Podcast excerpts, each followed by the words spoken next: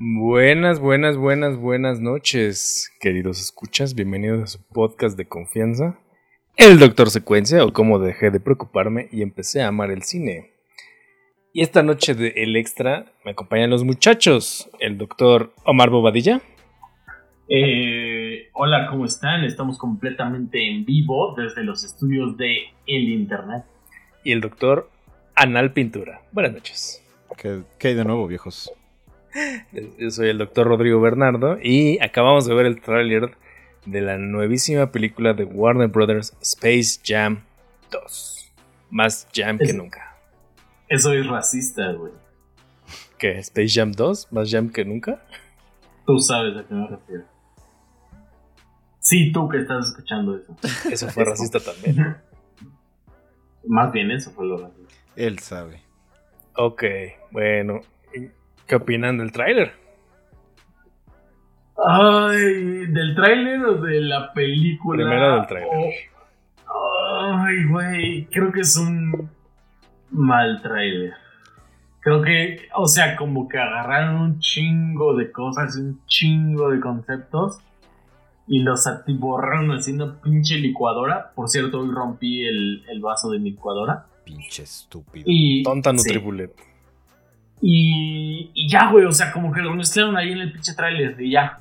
Yo estoy en desacuerdo contigo, Omar, porque hemos dejado muy en claro que el tráiler tiene que contener la esencia de la película.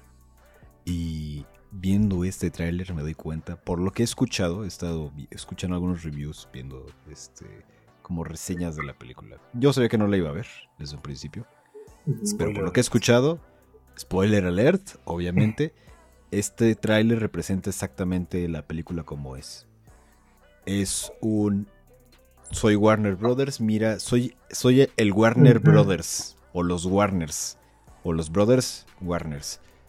Mira cuántas propiedades intelectuales tengo y mira cómo las atiborro todas de putazo en un solo lugar y en la película ya no se trata de Space Jam, sino de las propiedades intelectuales de Warner Brothers. Es que ese es justo el pedo, güey. Que es Exacto. un anuncio de HBO Max, ¿no? No sé. Sí, es lo que también de pronto sí he escuchado, bueno, he visto reseñas y todo de la película y sí hablan justamente de eso, que pareciera más un anuncio de, de HBO Max, que justo mira todo lo que vamos a tener acá. Ay, es que- como que desde que empieza, ¿sabes? Es. lo- lo- o sea, había escuchado como. Es que solo son referencias. Es como. No puede ser tan mala. Will Smith no lidia con esto. Es como. "Oh, ok, este. eh, ¿Qué clase de Matrix marca registrada Warner Brothers 2000 1998 es esto? Es como. ¿Qué? ¿Qué? Espera, que. Es que, ¿sabes cuál es el pedo, güey? Es el equivalente a que si vas a, a comprar un pinche shampoo, güey, de P&G y te mandan, o sea, te dan, te, te dan un pinche catálogo así de ocho tabloides, güey, doblados. Y te dicen, mira, estos son los otros productos que tenemos. Pero tú solo fuiste a comprar un pinche shampoo, güey. Ese es el pedo. Creo yo. Bueno, ese es mi pedo que tengo con este tráiler, güey. Y por, o sea, honestamente por eso lo odié, güey. Fue como de, no mames, o sea, sí, es un, es un anuncio andante, güey, pero qué puta necesidad, güey. ¿Qué puta necesidad del tráiler o qué puta necesidad de la película? Qué puta necesidad de hacer un tráiler mostrando todas las propiedades intelectuales eh, de los W. O sea, o- obviamente es para que la gente diga, ah, mira, el gigante de hierro, vamos a verlo ahí, en HBO. Y ya, güey. Pero, pero o, o sea, no entiendo qué vergas aporta eso a la trama, güey. Nada. Absolutamente nada. Eh, Y mira, Alan dijo que no lo iba a ver, güey. Pero esta va a ser mi propuesta, güey, Ah, vete a la verga. para nuestro siguiente episodio. Como malos padres. Como malos padres, güey. no mames. Wow. Lebron, que al parecer también le dicen Bron, entonces lee si es un artículo, El Bron. el Bron. El Brony. Ah, le gustan los ponis, güey. No, no, no, el Bronco. El bronco. Ustedes, este. A ver. ¿Vieron la película Space Jam? ¿Cuántos Que años si- tenían? Sí, sí, la que si la vi, la viví, güey. Ah, tú eres Michael Jordan. Eh, yo la vi, güey. la he visto varias veces en mi vida. Claro. La, la primera vez que recuerdo haberla visto bien, bien, bien completa y poniendo atención y demás. eh, Yo, güey, los niños somos dispersos a la edad de niño. Qué tonto eras. O sea, yo a mí era como de. Mira, con- madre, content. güey. Y era como de, bueno, absorbo. Eh, Es que es, es justo el pedo, güey. Tú, tú tuviste esa cultura en la que te decían. O tú lo absorbías, güey. O sea, tú eras un Ah, niño yo- que en el cine, al- cuando lo llevaron a ver Space Jam, se puso a correr por la sala o algo así. No, es que nunca la vi en el cine. La rentaban, la rentaban este familiares y la veíamos en VHS, güey. Entonces, ¿qué es lo que pasaba? Que pues alguno ya no la quería ver o ya la había visto Ah, suficientes veces. Y ya la viste más grandecito, ¿no? Ajá, entonces ya la vi bien como a los, eh, no sé, güey, 15, tal vez. Ah, la viste ya grande, güey. Sí, yo creo. No, no, mames, para mí fue algo totalmente distinto. Hay un episodio de Los Simpson donde en Los Simpson hacen este, hay una serie de televisión muy popular que se llama este, Itchy and Scratchy, ¿no? Tommy Daly. Y hacen la película de Tommy Daly. Y por azares del destino, porque ya saben que Bart es un niño muy travieso, no me acuerdo qué vergas hace, pero Homero se pone y se faja sus pantaloncitos y lo super castiga. Y en ese verano no vas a ir a ver la película de Tommy Daly. Y, Y ay, no es uno de los mejores chistes. El, el de. Y- Perdón por interrumpirte. el de, "Güey, ¿Y qué tal estuvo? Ah, no está tan buena. ¿En serio? Nadie que haya visto. Y resulta que sí, justo uh, se la pierde, intenta ir al cine y, y Homero va y lo saca de las greñas básicamente. Sus amigos le hablan de eso todo el verano. Y es como, este... ¿Y no se han aburrido de ver la película de Tommy Daly? Y dice, este... Nadie que haya visto la película de Tommy Daly puede decir eso. y al último termina el, episodio con que la, ve- la va a ir a ver al cine con su papá ya de grande. O sea, el güey sí se la perdió y lo castigó. Ajá, un boleto para tercera edad y para juez de la Suprema Corte. Y para mí, yo no estaba castigado como tal, pero me sentía igual que Bart con ansias cuando yo era niño de ver la película. Me lo estaba perdiendo. Yo veía todos la- este, los espectaculares y los pósters en la calle cuando era niño. Y de Space Jam y cómo se veía Box Bunny así como con un coloreado diferente porque era como tipo 3D pero en animación y obviamente cosas que de niño no decía, solo decía, mira, se ve increíble y está Michael Jordan y... Pero mis papás no me la llevaban a ver, no me la llevaban a ver y soñaba con, un día in- incluso recuerdo haber soñado que fui a ver al cine Space Jam ¡Qué ternura! y ya hasta que.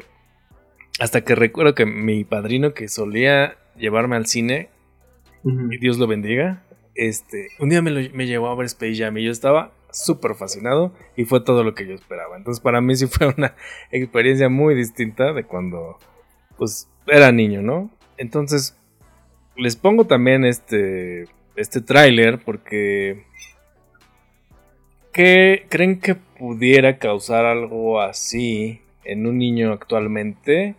Con el, quizás los Looney Tunes también no son necesariamente relevantes, pero más allá de vender, ¿cuál creen que pudiera ser también el motivo de decir, ah, vamos a hacer otra Space Jam? No, creo que va muy tirado a los que vimos Space Jam en su momento, güey. Cultura millennial. O sea, es, lo que hemos comentado, güey. Los 90, los, no, ¿qué? Los 2020 son los nuevos 90, güey. Claro. Ujú. Sí, o Eh, sea- totalmente, güey. Es irrelevante, perdón. Para los niños ahorita Space Jam, güey. Les vale caca, güey. Así literalmente caca, güey. Si hicieran una película de TikTok, tal vez. O la de los emojis, ¿te acuerdas? Les valió caca también, güey. No. Qué horrible concepto. Eh, sí, o sea, realmente creo que es un,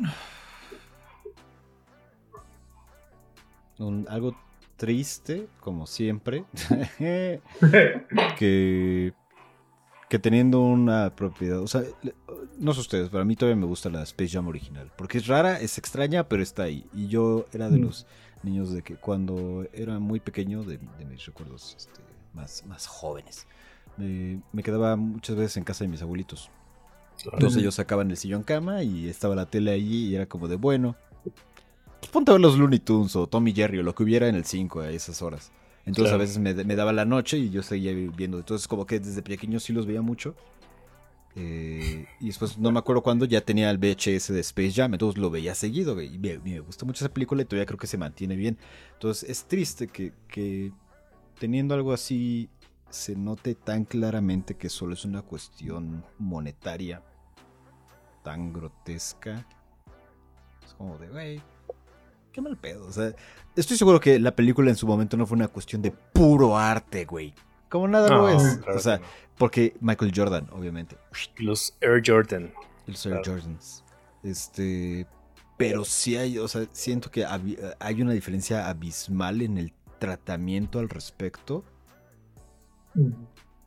O sea, aquí ya ni siquiera es sutil, güey. Es cero sutil. Este, voy, vamos a aventar referencias. Vamos a pasar por el planeta Game of Thrones. Mira Claro. que dice Game of Thrones. No, vamos a dejar en claro que no es cualquier dragón el que llega al final. Es Game of Thrones. Dragón Game of. El dragón Game of Thrones. Con Dragón esta Game señora. of Thrones. Y sacaron su Nintendo. Sacaron su- El dragón Drogon. Es este. Pues es. Chale. Y- Es que también no quisiera sonar eh, como, ah, la original fu- fue, mejor simplemente, o antes estaba chida. Obviamente, No, no, no, no, no, no, también- no, es que esta es mierda, a eso me refiero. claro, es que, vaya, a lo que, porque sí me lo estoy tratando de cuestionar. A ver, ¿por qué si quizás, por qué quizás Michael Jordan, que no es actor, la protagonizó? Pues estaba quizás en su mejor momento, evidentemente. Ahora, pues la verdad desconozco si en la NBA LeBron James, sé que es bueno, pero no sé si estás como algo similar a Michael Jordan. ¿Sí? El doctor Alan hace con su dedito que sí. Sí, culturalmente sí está como al mismo nivel. Este.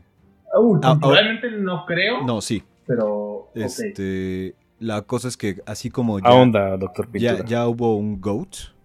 El término Ujú. GOAT en inglés se utiliza a veces para Greatest of All Time, el mejor de todos los tiempos. Este, Culturalmente siempre hay un punto en el que una vez que a alguien se le puso ese título y que hizo eh, un impacto suficientemente grande, ya de ahí no lo puedes bajar, güey. O sea, por ejemplo, el cuestión de que Michael, Pa- Michael Jackson es el rey del pop, el rey, y hasta ahí, güey. O sea, ya, por más que lleguen buenos artistas, haya habido muchísimos artistas pop chingones y vaya a haber muchos mejores, por lo menos en los próximos 50 años, en lo que le da la vuelta a todo el, el olvide social, ahorita va a seguir así. O, O, por o ejemplo, Niurka, güey, la mujer escándalo. obviamente, Wow. este Michael Jackson, digo, Michael Jackson, Michael Jordan, como todavía sigue vivo, este culturalmente ya no es tan relevante, excepto por el momemazo de, de ese- su cara llorando, esa es una joya. Pero en su momento, pues sí, era, era lo único que había. Entonces ya se quedó con el título de GOAT y de ahí no lo van a bajar. Y hay mucha gente que pelea con eso. Es como de, no, pero es que Kobe, no, es que LeBron.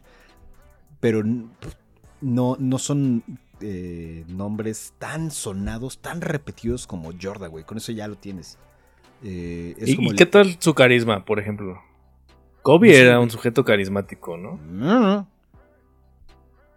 Mm, mira, yo. Eh, por del destino. Mi primo es sé Kobe que- Bryant. sé- sé- no, sé, sé que muchas eh, marcas y propiedades intelectuales se enfocan en los jugadores o en los atletas, no tanto por qué tan buenos son, sino por qué tan carismáticos son o no ante la sociedad. Lo que tenía, lo que tenía porque creo que ya no lo tiene, Michael Jordan, era, era justo eso, güey. O sea, él y la sociedad eran uno, güey. Y funcionó, hizo sinergia. Y también por eso se, se hizo el, el GOAT. Eh, ya, güey, no, no tanto por su juego. Y esa es como la discusión en- entre los, este, los que saben de, de básquetbol. No estoy diciendo que sepa. Pero tal vez no es el mejor de todos los tiempos, pero es el más carismático.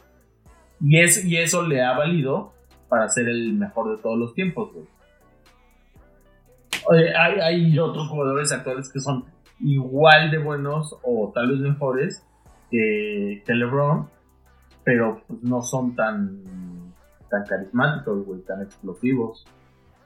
Sí, sí. O sea, creo que eso tiene muchísimo que ver.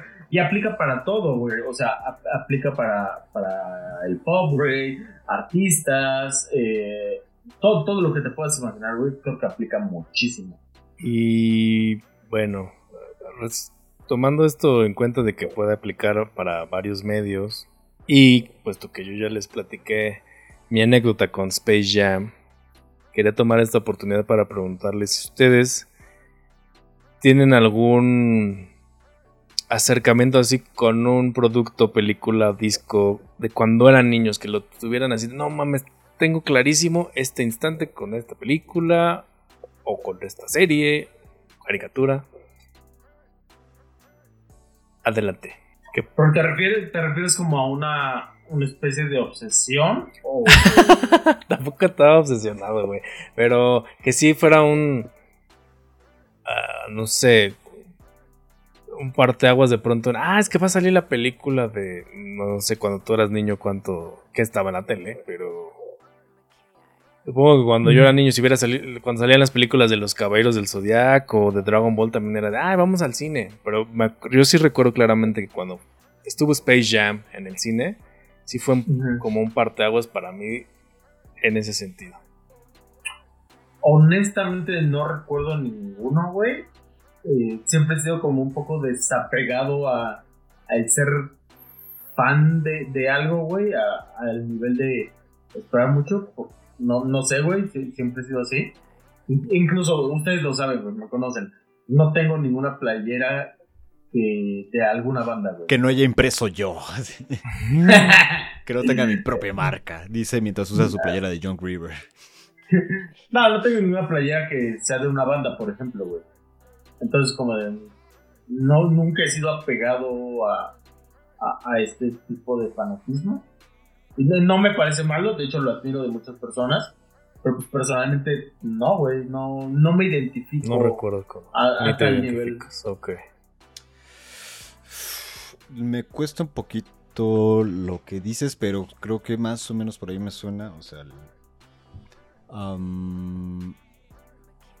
no sé si sea un buen ejemplo. Yo, yo, yo soy el contrario de Omar, yo sí soy como muy apasionado. No, o sea, se, me da por, por, el fanatismo, por las obsesiones, por las drogas duras. este. Entonces, más o menos me acuerdo de que eh, yo cuando era pequeño era un niño en Nintendo y hasta el día de hoy todavía lo soy. Pero hubo un tiempo oscuro donde nunca compramos el Wii y en su lugar compramos un Xbox 360 entre muchas otras razones, porque iba a salir Halo 3.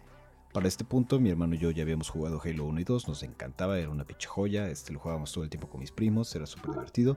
Eh, habíamos ahorrado, bueno, más bien no habíamos ahorrado, habíamos juntado nuestros deseos de Navidad y de Reyes entre los dos para comprar un, bueno, para pedir un, este, un Xbox 360, que cuando llegó les, nos tocó el anillo rojo de la muerte y valió verga, y entonces tuvimos que esperar como dos, tres semanas para que lo reemplazaran. Por lo menos lo reemplazaron, ¿no? Pero... ¿En, en Navidad? Bueno, ¿en Reyes? ¿Les pasó? ¿Justo? Sí, o sea, el día que lo trajeron, este, luego, pues, nos pusimos a jugar como locos, ¿no? Y a las horas ya, pelo. No manches.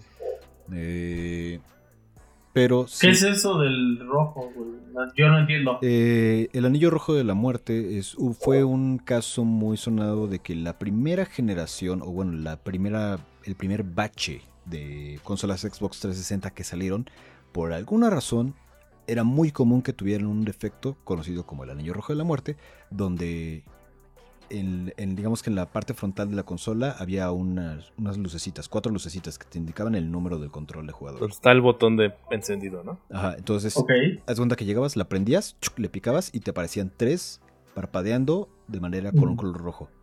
Y para ese punto, o sea, en el momento en el que ya todo el mundo ya se dio cuenta, ya era un, si te salen esas luces, ya peló la consola, nunca va a funcionar. Y así era. Verde. O sea, era súper Usualmente prendían de verde, por cierto. Entonces sí era algo dramático. ¡Ah! Están de rojo. Ajá, era súper claro y nada más te metías a verlo y era como asegurarte que eran las tres luces específicas. Pero sí, era, fue un efecto de fabricación muy, muy grande. Le hicieron muy de pedo. Pero bueno, Este, entonces compramos el Xbox y después me acuerdo que sí fue tanto de que teníamos ganas como de que la campaña mediática de Halo 3 es de las cosas más cabronas que he visto, ¿eh? No sé si, si alguien la ha visto, pero vamos a dejarlo en los show notes. La campaña mediática de Halo 3 fue una joya, güey. Hicieron una especie de mini museo con una maqueta, de, o sea, una maqueta real de una batalla ficticia que nunca fue. Hicieron un mini documental de personas que lucharon en la batalla ficticia que nunca fue. Y después Ah. hicieron una animación stop motion de cómo, o sea, era- creo que ha sido de las cosas más emocionantes, güey, porque aparte era todo el concepto de Halo, era termina la batalla, güey, era al final de la trilogía, ya iba a acabar todo este pedo. Dice cuando este, este año o el año que sigue sale Halo 6. 5, ¿no? Ah, ok. No, no, no, Halo 6. Este, Vale. eh, pero, Pero bueno, en aquel entonces iba a acabar, ¿no? sí, güey, era, era, un, era un momento y... Y pues en ese momento, en ese tiempo, mi hermano y yo, pues obviamente no teníamos dinero. Entonces era de ahorrar de, de, de cumpleaños y de cualquier cosa que te fueran dando, así ibas ahorrando. Y nos estábamos como tan emocionados que entre los dos decidimos no comprar la edición legendaria porque no nos alcanzaba el dinero. Eh, fue la primera vez que compramos una edición de colección para cualquier cosa. La edición heroica de Halo, que venía en una cajita de metal y con un disco extra y la la la. la. Todos nos costó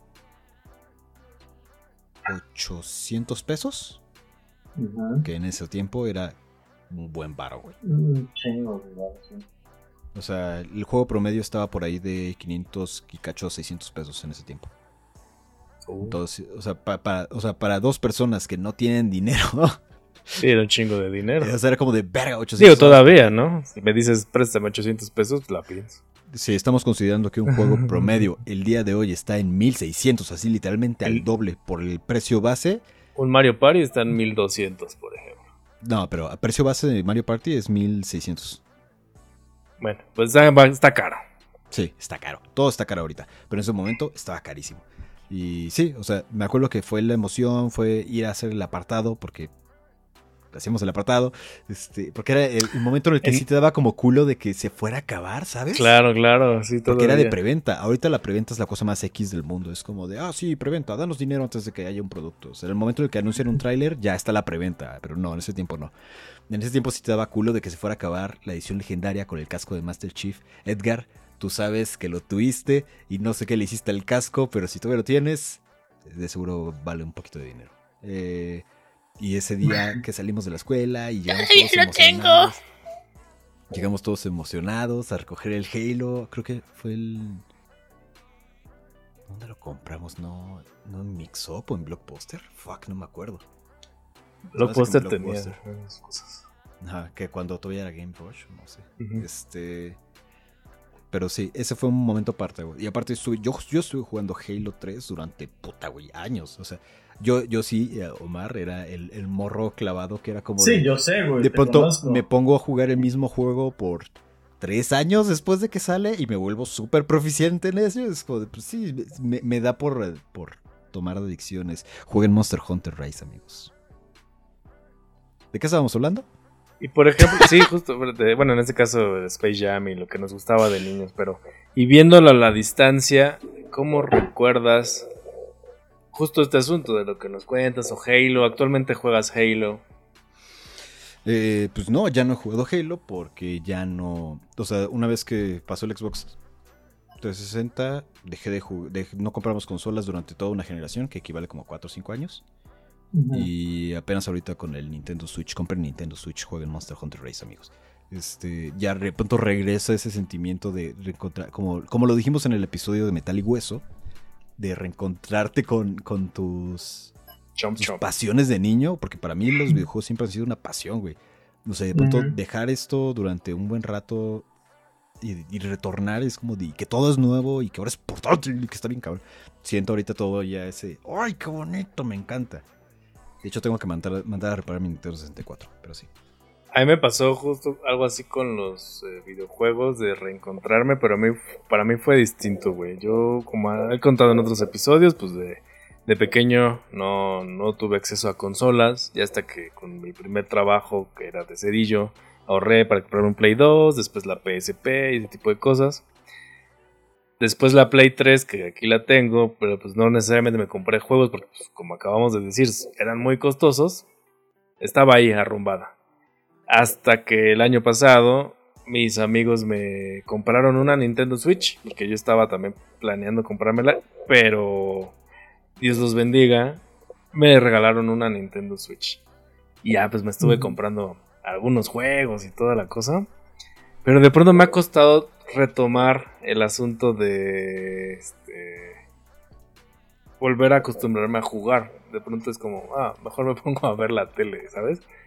No me pasó así como lo que dices de, ah, como no era un comportamiento que tuviera, es, es, un poquito complicado tomarlo. Sí, sí, sí. Supongo que es la diferencia entre eh, que si pasas un buen rato en tu vida como empezando a tomar el, la... ¿Cómo se Que te acostumbras a hacerlo de pasivamente, o sea, de consumir pasivamente. Creo, que ese es el pequeño diferenciador entre los videojuegos, ¿no? Que es un poco más activo, estás más involucrado. Entonces, por ejemplo, para mí el hecho de consumir pasivamente funciona, pero mientras... Pero como no tanto para entretenerme. no sé cómo explicarlo. o sea, perdiste el hábito. Por ejemplo, para mí ahorita mi rutina promedio es como de, ah, pues este, da la hora de la comida, bajo como, ah, pues me queda media horita, puedo pues, este, jugar media hora. O sea, tengo jueguitos que puedo jugar media hora, es como de, pum, pum, pum, bueno, y ya me regreso a trabajar. O de pronto me levanto en la mañana, es como de, bueno, ya desayuné, tengo flojera, este, voy a meter la ropa a lavar, pues tengo una hora y cacho en lo que sale. Bueno, y me siento a jugar. O sea, para mí eso es más cómodo, o sea, que, por ejemplo, ver una película corta o, o ver, dos episodios de una serie. A veces como, bueno, pues me pongo a jugar y de fondo tengo, estoy, puedo estar escuchando, no sé, videos de YouTube sobre las orcas y esas cosas. claro, claro, o, sea, es que implica la actividad va de acuerdo a lo que estás acostumbrado, güey. Al contrario, yo lo, yo lo que hago mucho es pongo un podcast, güey. O sea, mi rutina un poco diaria es me despierto, me acuesto porque eh, los sillones de, eh, la sala, güey, porque hay un chingo de sol, entonces me ayuda a despertar. Y agarro los audífonos y me pongo a escuchar el episodio que dejé pendiente, güey. Termino de despertar y empiezo ya eh, a desayunar y demás. Y, y, justo en mis tiempos muertos escucho otras cosas, güey, escucho otros podcasts o ya casi no escucho música, güey. Y, justo como le pasó a Bernardo con lo de los videojuegos, ya solo escucho música en momentos muy específicos y cuando de verdad quiero escuchar música. Y antes no, no era así, güey. La música era algo más constante en mi vida. O sea, creo que es, justo eso, güey. Te vas desacostumbrando. Eh, no, ¿cómo, ¿cómo dijiste, Alan? Te vas, este... Sí. De, Sí, no, no sé qué dije, pero sí, como desacostumbrando. Ajá. Ah, sí, te vas desacostumbrando y, y ya, güey. O sea, los, los hábitos cambian, güey. Y volviendo, creo que es lo que le pasa a esta película, güey. Después de eh, 20, 20 muchos. 20 muchos años, güey. 25 años de, no saber o de no tener nada muy relacionado a Space Jam, pues pasa eso, güey, ¿no? O, sea, ¿qué chingados nos van a ofrecer, güey? Que no ya hayamos visto de alguna u otra manera, güey. ¿No? Es esta cosa de que entra a la computadora y no sé qué, güey, pues es como pinche Ralph. O como, y antes como Tron. ¿Alguien vio Tron? Sí, claro. Por supuesto. No. Mira, por mira ahí, te va una crítica rápida de la película de, lo que estaba viendo. La película básicamente a este a esta a esta cosa de inteligencia artificial que está adentro y es la que reta a, Bronco a, un juego. ¿Le Bronco? Lo que están haciendo es, es, como diciendo como de, ah, es que es la inteligencia artificial que elige las películas y que propone que van a hacer una, serie con LeBron James y es como de, no, eso no es lo que se tiene que hacer. Pero estaba viendo que al parecer en Hollywood sí utilizan inteligencias artificiales para tomar decisiones preproducción sobre las películas que se van a hacer. Entonces es como de, tengo esta película, tengo estos temas, y es como de, ah, pues aquí están los actores más, este, que están en esos géneros, que ya han sacado más dinero de todos, así, la, la, la. Y, y Warner Brothers es de una de esas empresas que sí utiliza ese tipo de tecnologías. Entonces Claro. están criticando lo que literalmente están haciendo. Y eso es como muy hipócrita. Y... Pues fin- que de- de- de- dentro del capitalismo no hay moral, güey. Sí, no, obvio Ya. no. Y, y a fin de cuentas, el hecho de que esta película sea como de, ah, mira, no, la- te- desde adentro te lo van a querer presentar como, mira la diversidad y la creatividad humana que podemos traer cuando todos estamos junto a la sombrilla de Warner Brothers. Pero en realidad solo es, alguien dijo, es que, güey, Ready Player One metió un chingo de personajes. Y la gente hacía videos de ver qué personajes podemos encontrar. Y vamos a sacar un, chingo de personajes para que la gente haga videos de quién estaba aquí, quién estaba acá, y no sé qué. Y, y van a hacer un chingo de ruido. O sea, es, es eso. se- es el... Ah, me caga. Es que lo quieren usar como. como un entry gate de. de todo Warner Brothers, güey. Ya. Sí. Y es Creo que. o sea, poco sutil. cuestión. Y eso es lo que, lo que molesta más, que es cero Mm, sutil. mm.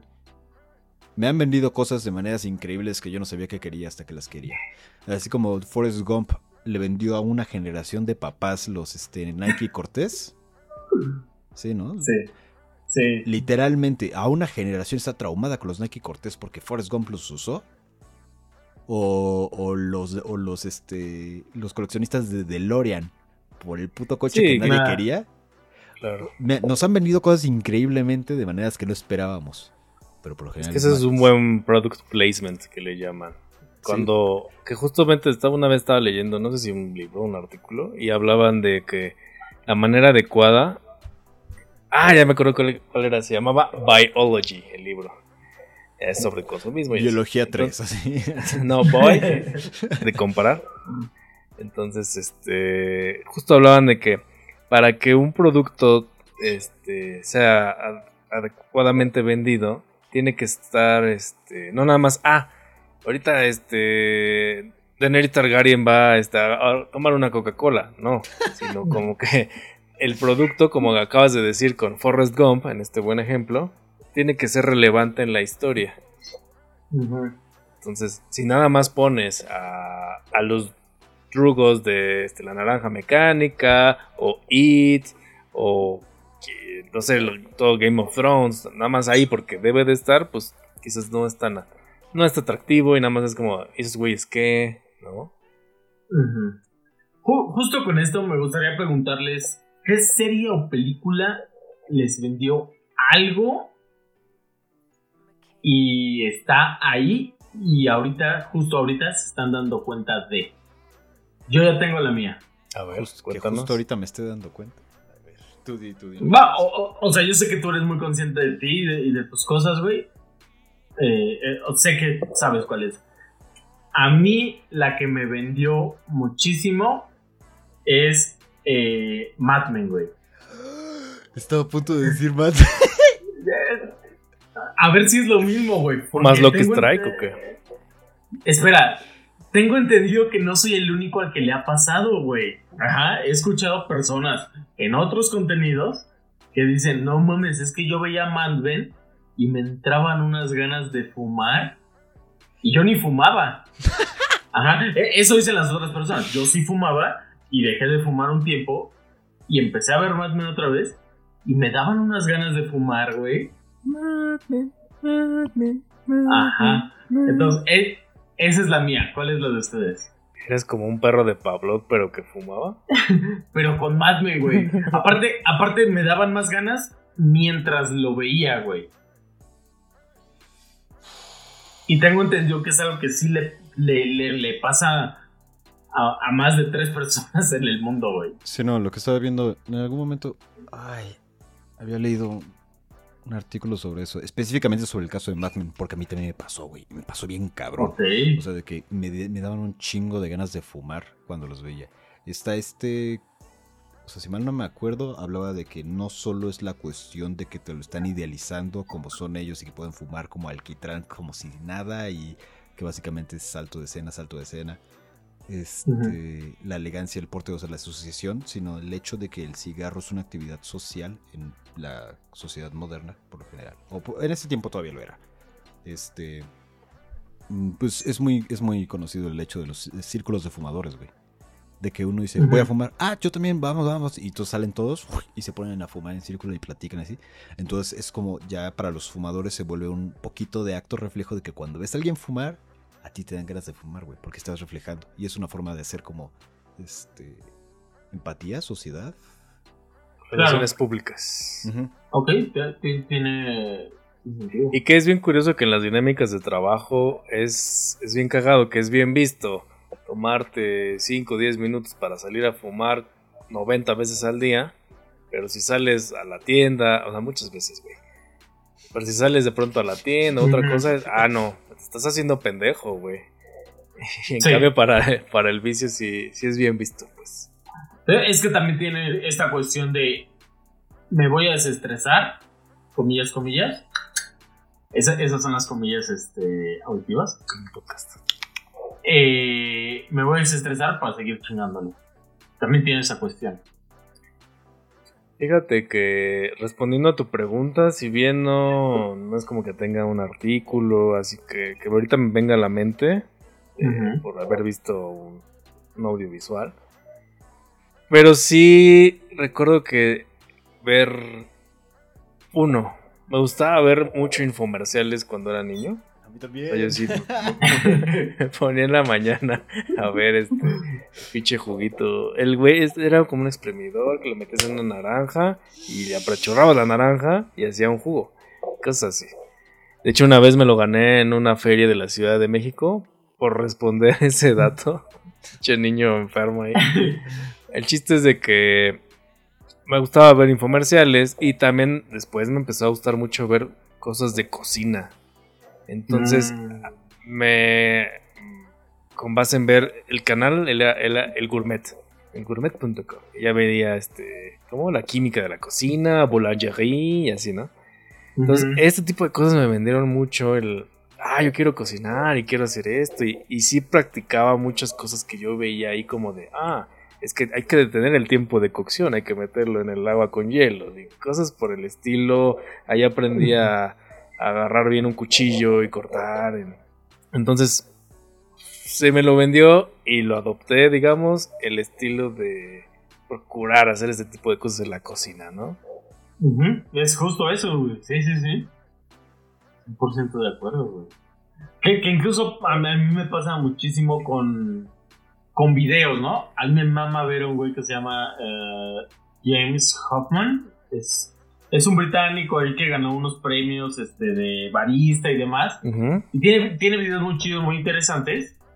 Y de repente que le mete a la técnica que de cómo hacer el café, Que, que la temperatura. Y es como de, ay, ok, voy a implementarlo. Entonces lo empiezas a implementar en tu día a día, güey. Claro. De, de manera un poco semi-consciente, porque obviamente lo acabas de ver. Pero porque cuando empieza a funcionar, se hace, ah, no mames, sí era cierto. Y crea ahí este, una relación como de confianza y, ah, no mames, voy a ser como James Hoffman, que acabas de decir, ¿no? Claro. Viendo Boulangerie, nada más déjame comentar algo rápido. Viendo Boulangerie en el gourmet, aprendí que puedes cocinar un pollo dentro de un pan. Adelante, doctor Pintura. No sé, es que se me hace una pregunta muy difícil porque tengo demasiadas influencias. Yo soy una amalgama muy colero de, un chingo de libros, de un chingo de películas, de series, de música. Eh, ahorita que, que, comentabas lo de Mad Men se me hace un caso muy curioso porque sí me acuerdo que cuando yo empecé a fumar, yo no fumaba Lucky Strike, yo fumaba Marlboro super mentolado, no sé qué. Y en algún momento solo estaba en el Oxxo y vi la cajetilla de Loki y dije, esa madre se ve bonita, güey. Eso, ese es el, es como, hablo de la cajetilla original de Loki Strike, el círculo, la diana verde con blanco y rojo, puta, güey, ese es de mis logos favoritos de todos los tiempos. Entonces yo lo vi y solo fue como de, vamos a probar ese. Después terminé que sí me gustó. Eh. Le puede gustar, como a uno le gusta el cigarro, güey. No te gusta realmente, es una cuestión muy abstracta en la que no nos vamos a meter el día de hoy.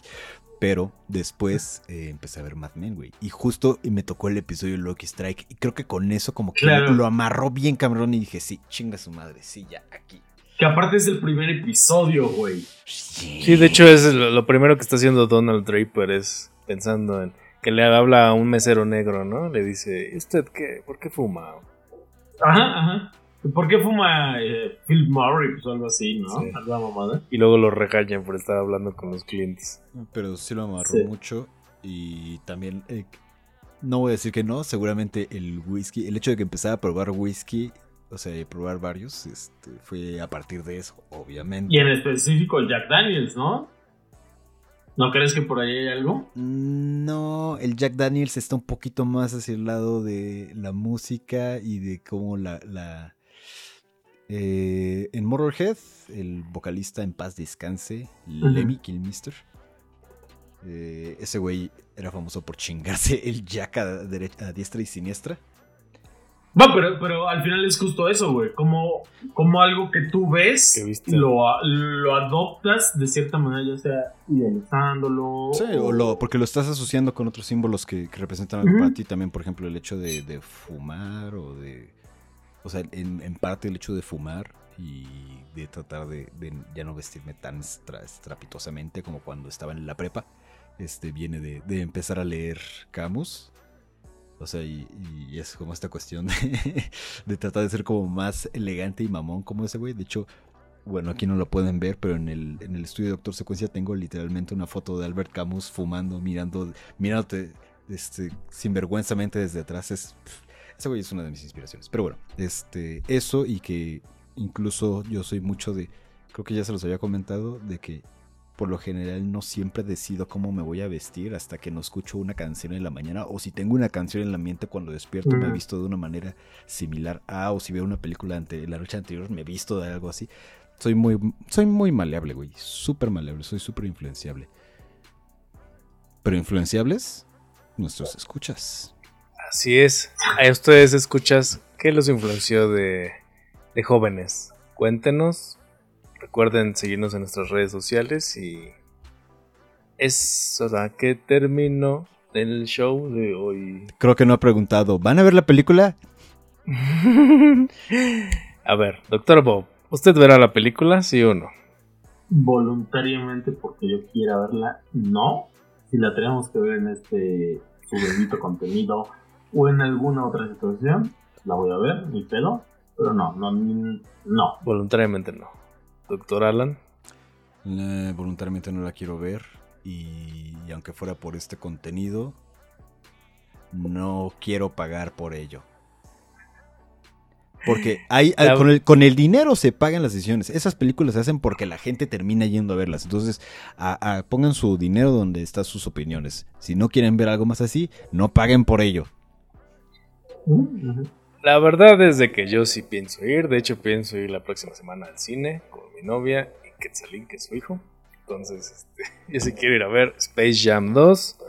Ay, por cierto, me mama el arreglo tipográfico donde la A ocupa los dos este, niveles de... Ya sé. A, a De- mí de- también me gustó, güey. Dije, está coqueto. Hasta me quedé con la duda de, ¿eso estaba antes? Porque no lo recuerdo. Está coqueto, está coqueto. La otra vez hasta vi un niño caminando con su ya con su uniforme del Toon Squad, el nuevo, la nueva versión, y ah, me hizo sonreír. "Ah, chido, voy a ir a verla. Ya después despotricaré contra de ella, quizás, aquí, en En su un- podcast de confianza, Doctor Secuencia. Sí, ya puedo. ¿no? Este, nos vemos en la cancha, perros. Hasta luego, muchachos. Recuerden que Lola Bonnie solo es como el patriarcado lo dice. Ah, sí, escucha nuestro episodio sobre este Sexy Beasts y Sweet Tooth para entender más sobre nuestra opinión sobre Lola Bonnie Y los furros. y los furros. Hasta luego, muchachos. Y los asesinos seriales. Hasta, Hasta luego, luego. y gracias, por, todo el pescado. pescado.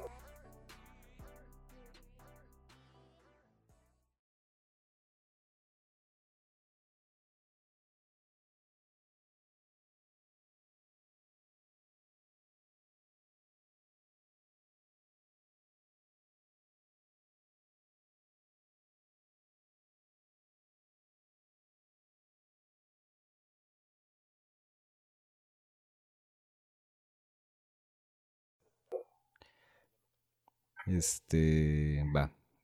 Los- Que cortemos, buenas noches. Estoy pensando, espera, el de, el de Eddie que sea. Ah, ah, es el extra. Ah.